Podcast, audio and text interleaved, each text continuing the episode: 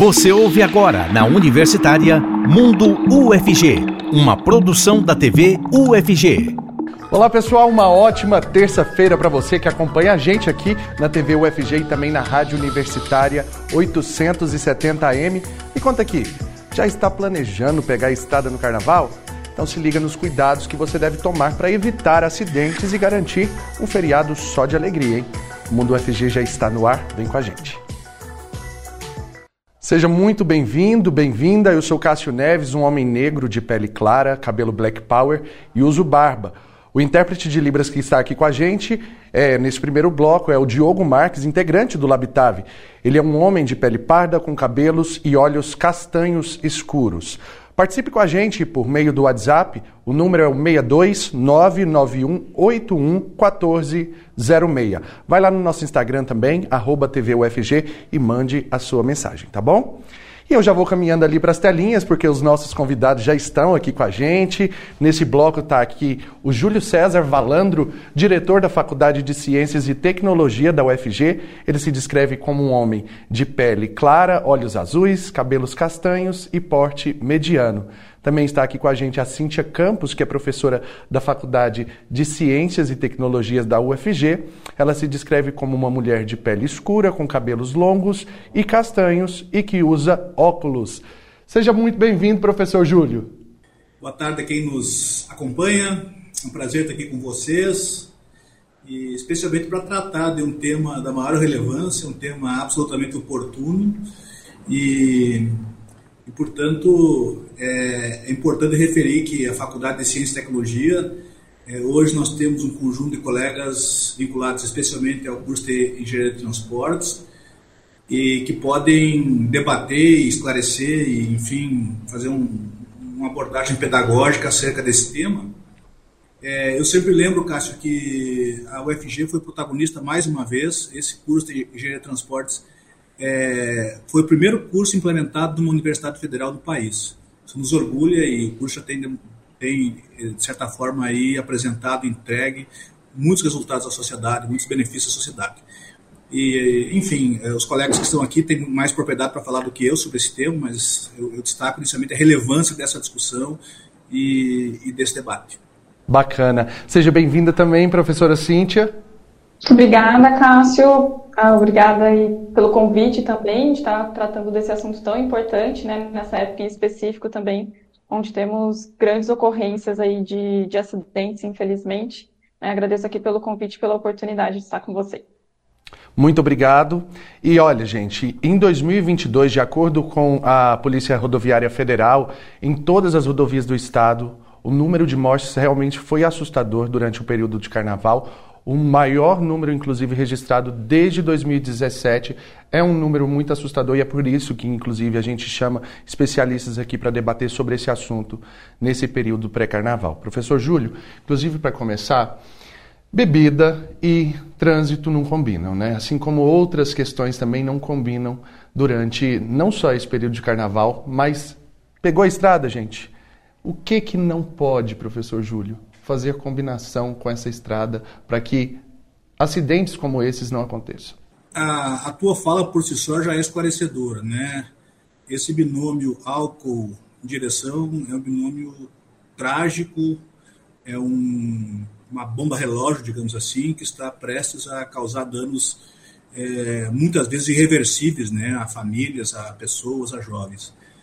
Então, nunca é demais né, nós alertarmos para evitar o máximo, né, ou evitar de toda forma esse tipo de, de situação, porque, é, como já temos aí muita experiência, muita estatística, isso nem é ciência, mas é senso comum mesmo, né? e que essa combinação ela é, usando um termo mais coloquial, é explosivo para todos. E claro que nesses períodos aí de festa, de folia, é, esse problema ele se exacerba, né, se torna muito mais sensível. Então, esse tipo de discussão sempre é bem-vinda para nós tentarmos dirimir ao máximo né, essa, esses riscos aí inerentes a essa situação. Professora Cíntia, é, a respeito de tráfego mesmo, é, nossas rodovias, elas estão preparadas para comportar a quantidade de pessoas viajando é, nesse período de carnaval?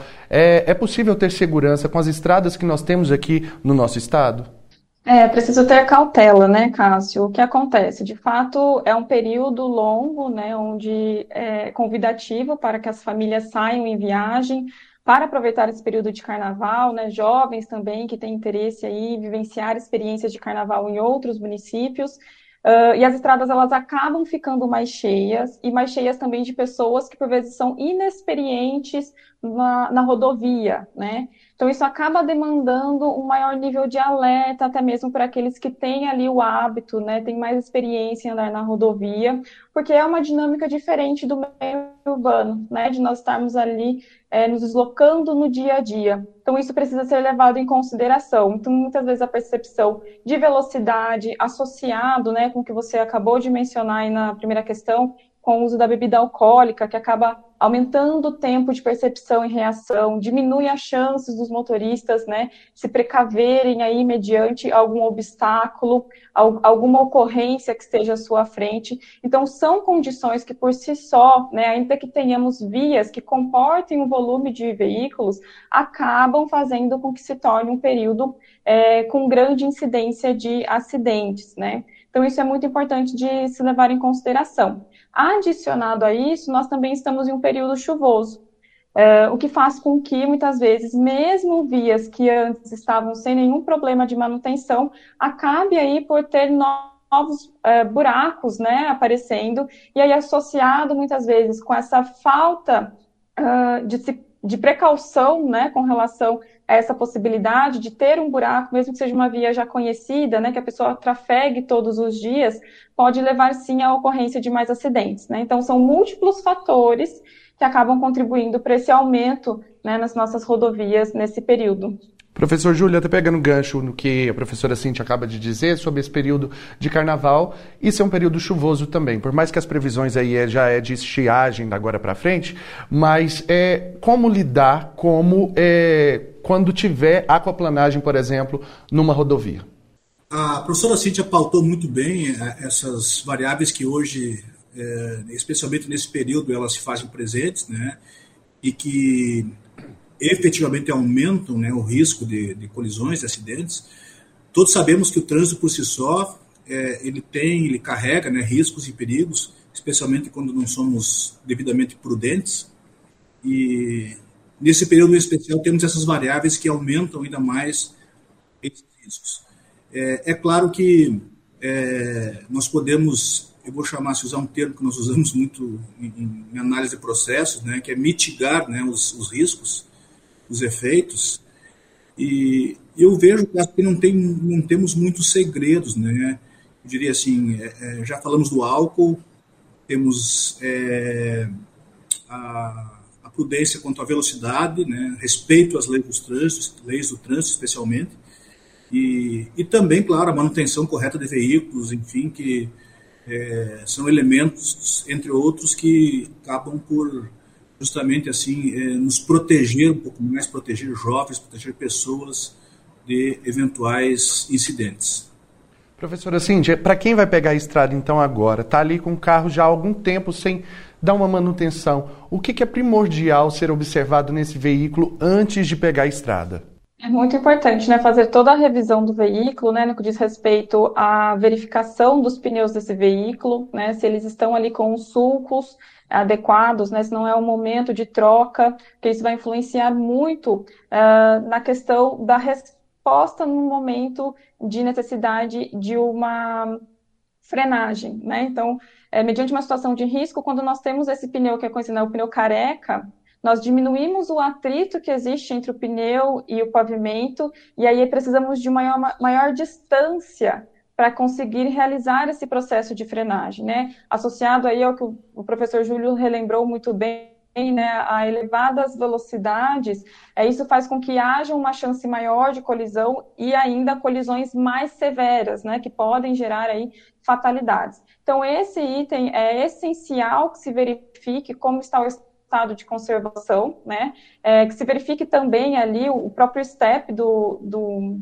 do pneu, né? Se também está em condições é, de ser utilizado caso haja necessidade de troca, além de verificar ali algumas condições de motor, né, se também estão adequados, como a questão de óleo, da lubrificação, né, o próprio também, a lubrificação do próprio freio também, tá? Então, são condições que são primordiais para garantir, principalmente que mediante uma situação de risco, né, esses componentes consigam responder de forma adequada, aí, uh, havendo a necessidade do seu uso. É tão necessário a gente observar tudo isso e, assim, é, lembrar também de algo que salva tanto as vidas, né, durante esses acidentes aí que às vezes é inevitável, às vezes você tem que dirigir tanto para você quanto para o outro. E no caso de acidente, pegar você ali no, no, no susto e sem cinto de segurança, por exemplo. A importância desse cinto de segurança como o próprio nome já fala, né? Ele é um fator de segurança. É necessário, né, professora Cíntia? Sim, com certeza, né? Ele acaba sendo um item que, quando foi iniciada né, a obrigatoriedade de seu uso, houve ali algumas falácias de que o cinto de segurança é, fazia com que as pessoas se acidentassem mais, né, ou se envolvessem mais em acidentes, o que foi uma inverdade que ao longo do tempo foi provada, né? Então, hoje nós sabemos que o uso do cinto de segurança protege a severidade desse acidente, né? O que isso quer dizer? Eventualmente que o indivíduo que está dentro desse veículo seja arremessado para fora do veículo e sofra mais lesões, né? É, ou até mesmo pela força do impacto, ele tem ali seu, é, seu próprio tórax, né, o peito, ou sua face sendo ali é, arremessada para frente do veículo, né, ou para quem está no banco traseiro, que também é muito importante relembrar da importância do cinto de segurança no banco traseiro, né, que às vezes acaba sendo esquecido, é, é que a pessoa também mesmo, pode ser né, arremessada é, para frente do ter de frente com o próprio banco né, dos ocupantes da frente.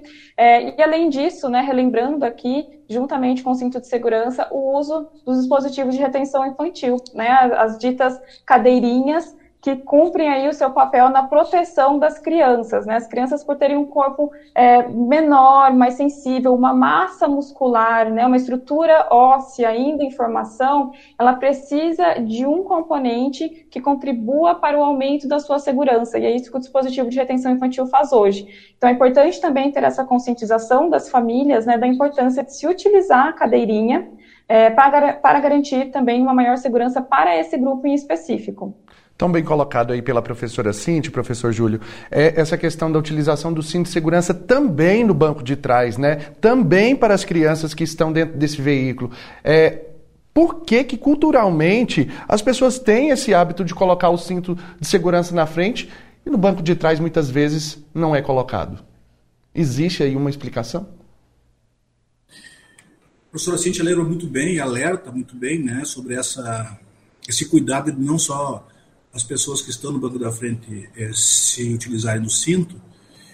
É, mas, enfim, Cássio, essa, esse é um aspecto talvez que mereça esforço de pesquisa para saber né, o porquê de muitas Sim. vezes as pessoas não usarem, de fato, cinto de segurança quando estão no banco, nos bancos traseiros. É, talvez a sensação de segurança que ou de proteção que as pessoas que estão no banco traseiro tenham, né, os leve a esse comportamento é, pouco prudente, né, e, e não se darem conta da necessidade do cinto. É, a professora Cíntia esclareceu muito bem de todos os, os efeitos né, negativos e perniciosos que o cinto é, impede que ocorram e, e portanto, assim, essa, especialmente essa questão de ser arremessado para fora do veículo, é, no banco traseiro, a pessoa não estando usando o cinto, ela corre sério, sério risco de que isso aconteça né, em caso de um acidente. Eu acredito, assim, no primeiro momento, sem maiores elementos de, de, pesquisa é que talvez essa sensação de estar protegido atrás né, eh, leve as pessoas a serem um pouquinho mais relapsas quanto ao uso do cinto. Necessário, por exemplo, então, campanhas de incentivo, porque a gente já percebe que tem tantas campanhas, né, professor Júlio? Exato. É nada mais estrutural e sustentável do que processos pedagógicos, educativos, que despertem, sobretudo, a consciência das pessoas, a necessidade de se protegerem. E, de fato, isso tem que ser, talvez, uma, uma política pública mesmo, né? de, de incentivo, enfim, de conscientização de uma forma geral, porque na verdade eh, os acidentes, eh, além das vidas humanas, além das, das perdas, né, eles também representam para o Estado né, um, um, comprometimento muito sério. Então, é, eu vejo que é, talvez políticas públicas mais efetivas nesse sentido podem ajudar e, enfim, é, evitar essa estatística que nos preocupa muito, né, uma estatística muito é, de fato preocupante do ponto de vista de perdas de vidas, de enfim, de sequelas, etc., que acontece por conta de acidentes. Agora, professora Cintia, o que levar em consideração na hora de colocar uma pessoa no banco da frente? Tamanho, estatura ou a idade também conta pela legislação? São ambos, né? É, são ambos. São aspectos bastante é, importantes levar em consideração também, muitas vezes culturalmente, né?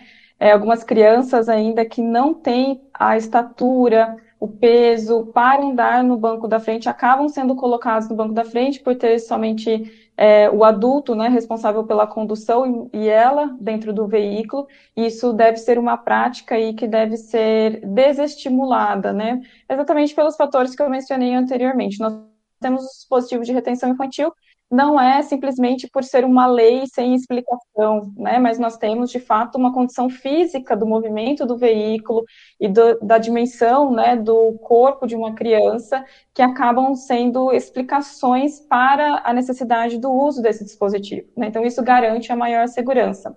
E até é, fazendo aqui um adendo, né, o ponto que estava sendo discutido aqui é, e a questão que o professor Júlio trouxe muito bem, o aspecto cultural que se tem né, com relação a essas medidas. Então, ao tomar a decisão né, de não usar a cadeirinha e colocar o meu filho, né, ou é, a criança aqui é, ao lado do, do condutor, sem ter ainda a, altura adequada né, para estar tá trafegando na frente. Uh, vejamos que nós temos ali uma certa cultura de que uma percepção de que algo de ruim não vai acontecer conosco, né? Pode acontecer com terceiros, mas não conosco.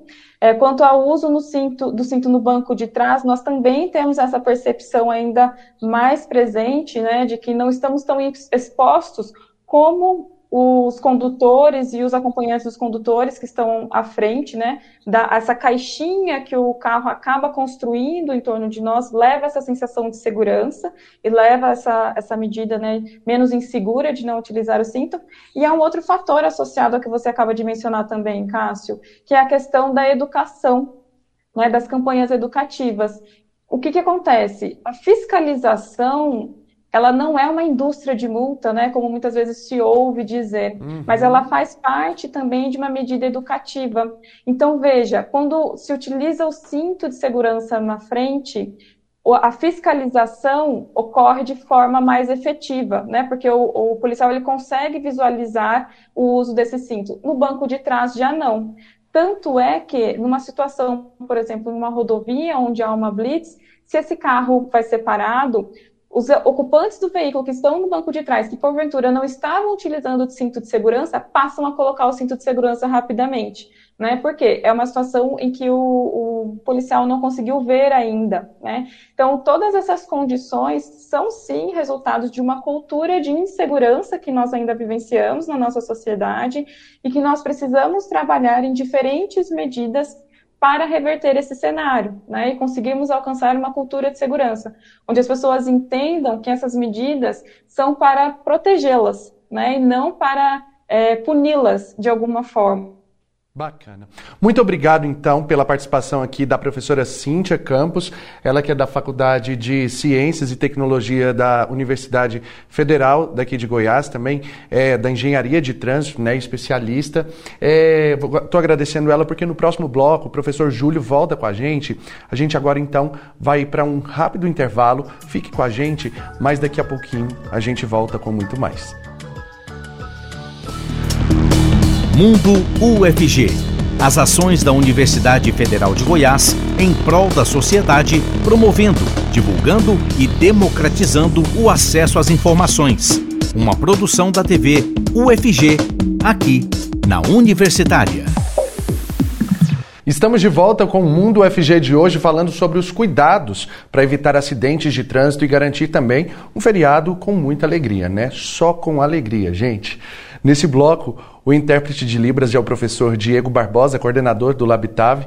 Ele se descreve como um homem de pele branca, com cabelos e olhos castanhos e barba cheia.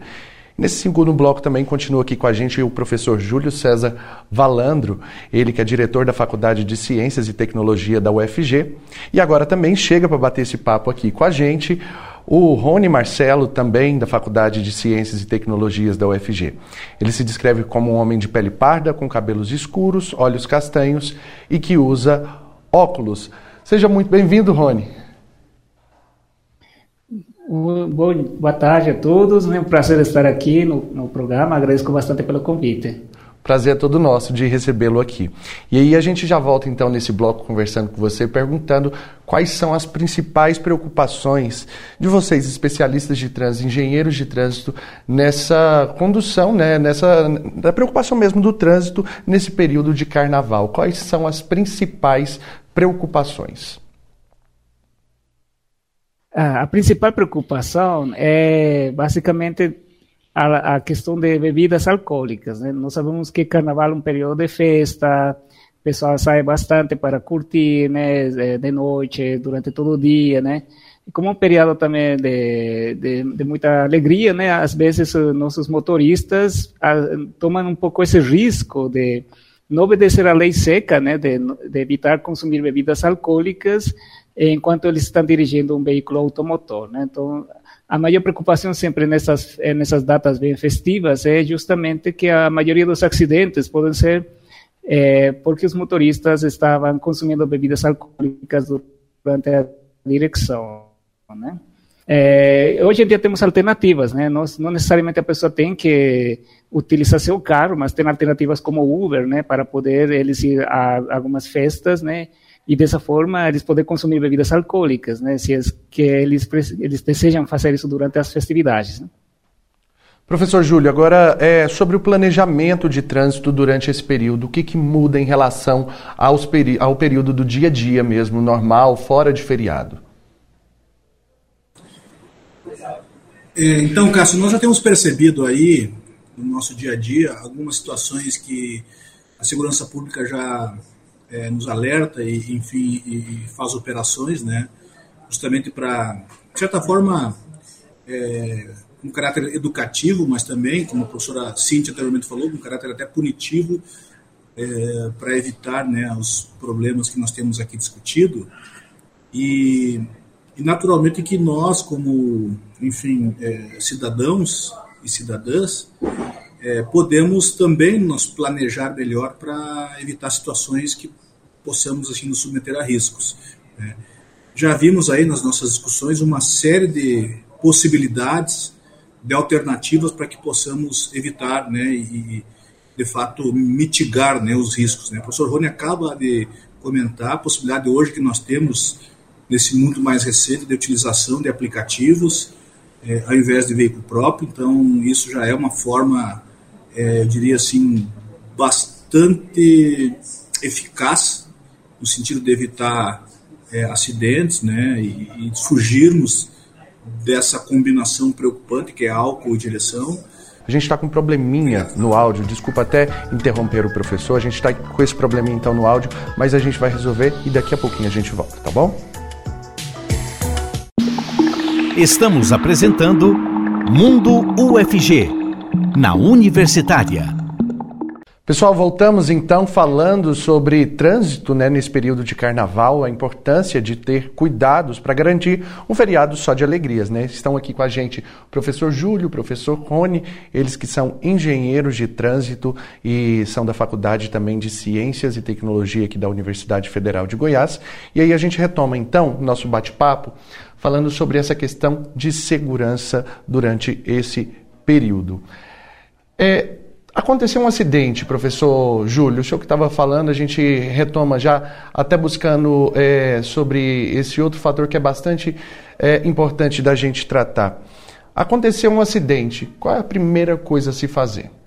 Bom, primeiro ninguém quer que aconteça, né, cara? Justamente, mas depois que aconteceu, a gente precisa é... também instruir o pessoal, né? É, bom, cada um tem seu.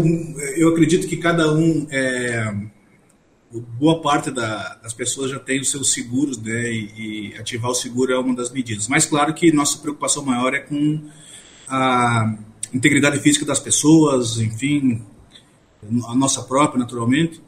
Então, eu já me envolvi em acidente, assim, infelizmente nenhum grave, mas sempre é, tomo a iniciativa de verificar se não houve, enfim, danos é, físicos às pessoas e, obviamente, que a partir daí, então, acionar os serviços de, de saúde, né? É, então, eu vejo que, como princípio, né, que todos nós temos, temos que ter é justamente esse, né? Preocupação com a vida humana, com as pessoas. E claro, tem as, aquelas questões que o professor Rony pode falar com mais propriedade, de, enfim, colocar sinalização para que os outros carros, é, os outros veículos que estão trafegando se sintam avisados, é, tomar cuidado também para não se expor né, ao, trânsito que está em curso. É, são algumas medidas assim muito é, práticas, assim, muito, eu diria assim, até óbvias de certa maneira, mas que às vezes no momento do acidente a gente se perturba, enfim, fica é, até com uma certa dose de irracionalidade e, e esquece. Né? Mas eu vejo que são essas uh, que eu, eu, recomendaria, Cássio. Mas penso que o professor Rony, com, até com mais propriedade, pode fazer um comentários mais pertinentes aí. É, então eu passo a bola já então para o professor Rony, até porque são questão, questões óbvias mesmo, mas que muitas vezes a gente percebe que no momento do nervosismo ali a pessoa esquece de fazer o básico, que é sinalizar a pista, né, professor Rony? É, exatamente, Leandro. É, acho que no momento, né, do, em especial da adrenalina, adrenalina, né, nós, nós podemos, as pessoas podem até apavorar, esquecer um pouco de como poder do raciocínio, né. É, sempre tentar manter a calma. É, é difícil, né? Fala para a pessoa, fique calma, mas a pessoa lembrar que o primeiro que tem que fazer, em especial se for, é, se tiver algum acidente, algum acidentado ferido, né? É, caso, por exemplo, podemos colocar exemplo de uma batida a um moto, motoqueiro, né? É, correr e sinalizar, porque os seguintes motoristas, se eles não tiverem alguma sinalização que é, dê advertência para eles que aconteceu um acidente, eles podem até piorar, né? Poder aumentar os danos, né? E a, e a gente pode observar vários exemplos, é, acidentes que aconteceram, né? Pessoal é, é não sinalizou e vê o acidente vai só piorando, né, porque outro carro pode bater, né, é, é em especial nas rodovias, o pessoal tem que tentar de alguma forma sinalizar. Se só teve danos materiais, tente sair do veículo e sinalizar para poder informar os próximos motoristas que que está acontecendo um acidente, né, e eles podem tomar as previsões, diminuir a velocidade principalmente, né, porque o mais difícil é a visibilidade.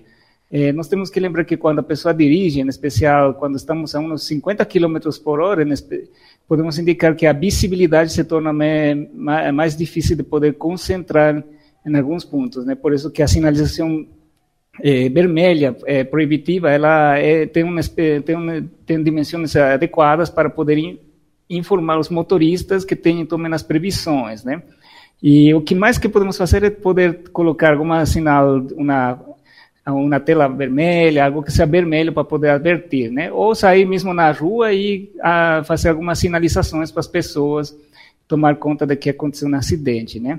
Outra questão também, né, às vezes o pessoal gosta de ajudar, né, vê um acidente, o pessoal quer ajudar, também tem que tomar pre previsões, né, não é correr diretamente para ajudar outra pessoa, senão tome cuidado, porque pode se envolver em outro acidente por tentar ajudar uma pessoa que acaba de sofrer, né. Às vezes no, no, no, código de trânsito não fica muito claro, né, que os veículos, acho que todos os motoristas deveriam ter é, alguma sinalização dentro do veículo, né, que é em especial o triângulo vermelho, né, que ele não é só para indicar quando o veículo uhum. sofreu alguma avaria, né, senão também para estes casos de acidentes, né. Com certeza, são itens básicos e que precisam estar dentro do veículo, né, no momento que você vai pegar essa estrada, em que você vai trafegar com esse veículo, seja dentro da cidade até. É, é super importante e obrigação, inclusive, de qualquer condutor. É, professor Júlio, sobre é, essa questão ainda de segurança, é, e dos crimes né, que acabam é, as pessoas cometendo no momento de acidente. Muitas pessoas fogem do local do acidente sem nem mesmo dar importância a uma vítima que muitas vezes ficou ali daquele acidente. Fugir. ainda que seja por uma preocupação de não ser é, rechaçado naquele momento ali, é um crime de trânsito. Deixar o local de, desse, desse acidente sem prestar uma, um socorro né, para aquela pessoa que está ali, ou sem tomar parte daquela, daquela imprudência ou daquela situação de acidente. Cássio, eu, eu vou te reportar aqui, e a, a quem nos acompanha, um, uma situação que aconteceu comigo e que é, é claro que para mim foi emblemática, mas eu talvez o que eu senti na hora é o que todo mundo que, enfim, as pessoas que passam por essa situação sentem, né? Eu alguns anos atrás eu atropelei um, uma pessoa de moto e e foi um acidente que poderia ter sido assim proporções gravíssimas, gravíssimas e letais a essa pessoa. E quando aconteceu, no momento que aconteceu, eu, eu a primeira sensação e, e, que eu tive assim foi eu vou fugir do problema. Eu vou dar jeito de, de não ficar aqui e, e deixar o problema para trás. Dá um é. medo, né, professor? É, e então assim, essa é uma primeira sensação que eu tive, mas que imediatamente e felizmente, né, é, é, me veio uma sensação de para um pouquinho, eu antes de tudo eu sou um homem, sou uma pessoa e claro. e, e tenho que é, ter um mínimo de humanidade, né? E que me fez parar e, enfim, é, é, prestar socorro a essa pessoa, né? E então é, essa é uma sensação, talvez uma tendência do ser humano. Não sei se a psicologia explica isso, mas enfim, me parece que assim é fugir do problema no primeiro momento, até pela descarga de adrenalina, pela, enfim, toda a situação de de muita ansiedade, de muita, enfim, nervosismo a que todo mundo é submetido. Uhum. Mas sem dúvida, eu, eu penso também, o Cássio e, e, quem nos acompanha, que um processo educativo, né, que, que massifique a ideia de prestar, necessidade de, de prestar o devido atendimento a casos dessa, dessa magnitude, né, ele vai ajudar muito as pessoas a talvez a se conscientizarem disso e quando acontecer, né, é, prestarem esse, esse suporte.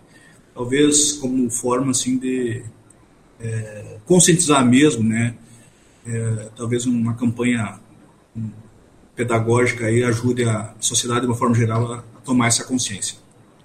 Até agradeço ao senhor por, por compartilhar com a gente essa questão tão particular do senhor é, e que vem realmente como um ensinamento, né, como um, uma forma da gente perceber ali o próprio ímpeto né, no momento de um acidente como esse, de muitas vezes se distanciar daquilo que é uma reação é, psicológica, como o próprio professor disse, pessoal da, da psicologia talvez explique isso melhor, mas se fundamentar naquilo que é uma obrigação, né? É uma obrigação sua prestar aquele socorro, permanecer no local. Então, se é essa a obrigação, que faça, né? E agora, é, por uma questão de curiosidade mesmo, fato ou, ou não, é, a questão de eu já ouvi isso em algum lugar e eu queria saber se é verdade, professor Rony. É, que naquele momento que está chovendo, o vidro fica ali é, sem muita visibilidade, passar sabonete na, na no para-brisa do veículo ajudaria a não ter aquele embaçado? Isso é verdade ou é mentira? Bom, é uma boa pergunta, né? Primeira vez que eu estou escutando essa parte, né? mas é, acho que não é muito 100% confirmado, né? Tecnicamente.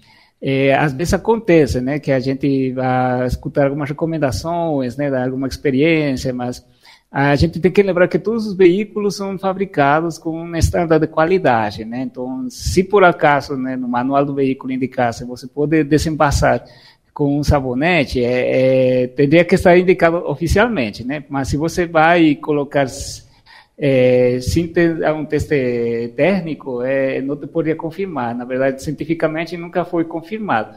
O que sim posso dizer, quando a chuva, né, ela afeta, né, nós temos, como eu falei, a questão da visibilidade é muito importante no acidente. Por isso, a maior parte nunca vai ser um defeito de veículo. É, vamos ter alguns casos que podem ter algum defeito do veículo, mas é, 90%, né, isso já é confirmado em muitos estudos é, cientificamente que é a responsabilidade do motorista o acidente, né? Então, a visibilidade afetada, sim, pode tem um, é, aumenta o risco do acidente, né? E, e até por, por questões também na velocidade, né? Se começa a chover, a recomendação seria você baixar a velocidade. O, o vidro vai embaçar, é, você, você também tem que baixar a velocidade, né? Até dar tempo para poder abrir as janelas, é, trocar o ar, ar frio pelo ar quente, né? Porque a maioria do embaçamento em chuva é pelo ar quente. A concentração de ar quente dentro do veículo é que vai é, aumentar esse embaçamento, né? Então a recomendação sempre é diminuir a velocidade, né? Abra um pouco as janelas. Tem, os veículos de agora em dia têm essa forma de poder trocar o ar frio e ar quente mais rápido, né? O ar condicionado para poder desembaçar é, porque realmente o, a visibilidade vai ser fundamental para você não sofrer um acidente durante a sua direção, né? E a velocidade também tem que descer, porque não se confia que está indo a 60 km ou, ou 50, até 50 pode dar um acidente é, já com danos materiais consideráveis, é, tem que diminuir sua velocidade tem que diminuir, porque a sua visibilidade está totalmente comprometida no momento que a chuva aumentou, que já teve embaçamento na, no para-brisas. A gente fica então com a dica que é já comprovada, que é científica, que é estudado e que tem 100% de comprovação, que são essas dicas que então que o professor Rony passou. Agradeço primeiro então o professor Júlio, é, ele que está aqui com a gente desde o primeiro bloco, ele da, da Universidade é, também, né, ele é da Faculdade de Ciências e Tecnologia, diretor da faculdade inclusive, e a gente também está aqui com o professor Rony, é, Rony Marcelo, professor da Faculdade de Ciência e Tecnologia. Agradeço muito a participação de vocês. Desculpa esse tempo mais curtinho, justamente porque a gente precisou fazer esse intervalo por conta dessas questões técnicas, mas acredito que a gente tirou bastante dúvidas aqui e em uma próxima oportunidade a gente volta então com vocês. Muito obrigado. E agora, gente, a gente é, vai falar sobre um marco histórico. Foi empossado nessa segunda-feira o primeiro professor indígena da Universidade Federal de Goiás. Vamos conferir na reportagem. A cerimônia de posse ocorreu no Núcleo de Formação Superior Indígena Tacna onde são ministradas as aulas do curso de Licenciatura em Educação Intercultural. O professor empossado Gilson Ipati Awanga, do povo Tapirapé, considera essencial o protagonismo indígena nas universidades. Um corpo docente dentro da universidade é, tem uma relevância enorme, principalmente no que diz a dinâmica de ensino dentro da universidade. Eu acho que a interculturalidade começa de fato a partir do momento que um professor indígena é incluído para ser professor dentro da universidade. Porque aí sim temos um protagonista indígena dando aula com conhecimento e as metodologias das ciências indígenas. Às vezes a gente pode trocar conhecimentos indígenas com, com as ciências não indígenas, porque muitas vezes a universidade vem alimentando essa visão eurocêntrica a partir das suas metodologias, faz com que os professores indígenas caem nessas armadilhas e leva esse funcionamento para suas escolas. A solenidade contou com a presença de alunos, professores, diretores e pró-reitores. Angelita Lima, reitora da UFG, e Luciana Oliveira, secretária de Inclusão, ressaltam o significado de luta pela inclusão.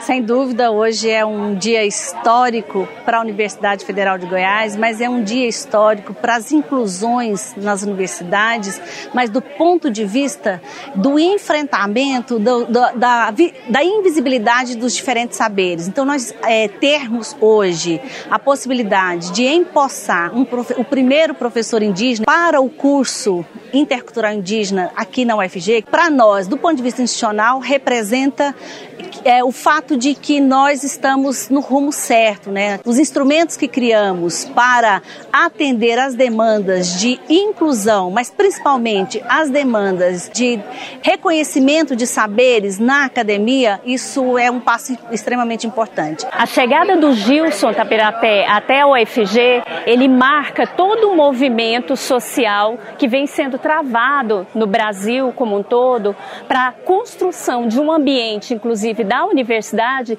que seja mais plural, mais representativo, mais potente, mais representativo de toda a diversidade que constitui a sociedade brasileira. A luta dos povos indígenas, ela é secular, ela está muito atrelada à chegada do professor Gilson aqui e a gente tem muito a agradecer ao Gilson, ao povo Tapirapé, que faz com que esse docente chegue até nós e falar que o Gilson ganha muito, o povo Tapirapé ganha muito, os povos indígenas ganham muito, mas, sobretudo, a universidade ganha muito com essa presença. O estudante de educação intercultural Kaique Tapirapé confirma a importância do novo professor. É um momento histórico, né, para nós, tanto aqui do, do núcleo Tacnarracan, quanto nós, povos indígenas. Muitas vezes o professor não está preparado para essa grande diversidade na aula. Então, por exemplo, eu trabalhando com línguas indígenas, eu vou ter que, junto, construir com eles, né, com, com os alunos, é trabalhar um pouco um, um estudo linguístico de cada povo. Então, é um desafio, mas acredito que o, o curso tem sido um espaço de construção. E, e a partir da metodologia que vamos conseguindo, a gente vai construir pedagogia mais decolonial, a partir do que as trocas vão acontecendo. Meus parabéns então ao professor Gilson Tapirapé, com certeza um ganho para toda a comunidade acadêmica e também para a sociedade. E agora você fica por dentro dos eventos, ações e também dos editais da UFG. Vamos ver. Olá a todos que estão assistindo a TV UFG. Eu sou Agatha Castro, uma jovem mulher branca de cabelos loiros. Uso óculos e estou parada em um corredor com janelas de vidro em ambos os lados. Começa agora a Agenda UFG. Uma dica para quem gosta de inovação. No dia 15 de fevereiro, haverá a apresentação do programa FINEP Novadoc, que tem o objetivo de financiar empresas com base tecnológica, facilitando a inserção das inovações no mercado consumidor. A apresentação começa às duas e meia da tarde no auditório da Agência de Inovação da UFG e as inscrições para o programa FINEP Novadoc ficam abertas até às 6 horas da noite do dia 27 de abril e o resultado será divulgado no dia 1 de setembro. Você pode encontrar mais informações no site finep.gov.br. A palestra Publicação Científica Você está no caminho certo? com os professores Fausto Nomura e Fabiola Ficadori ocorre no dia 16 de fevereiro às 10 horas da manhã no canal UFG Oficial no YouTube. Haverá emissão de certificado de participação e você pode se inscrever pelo site prpi.ufg.br. Essa foi nossa agenda de hoje. Continue assistindo agora a programação da TV UFG. Tchau, tchau!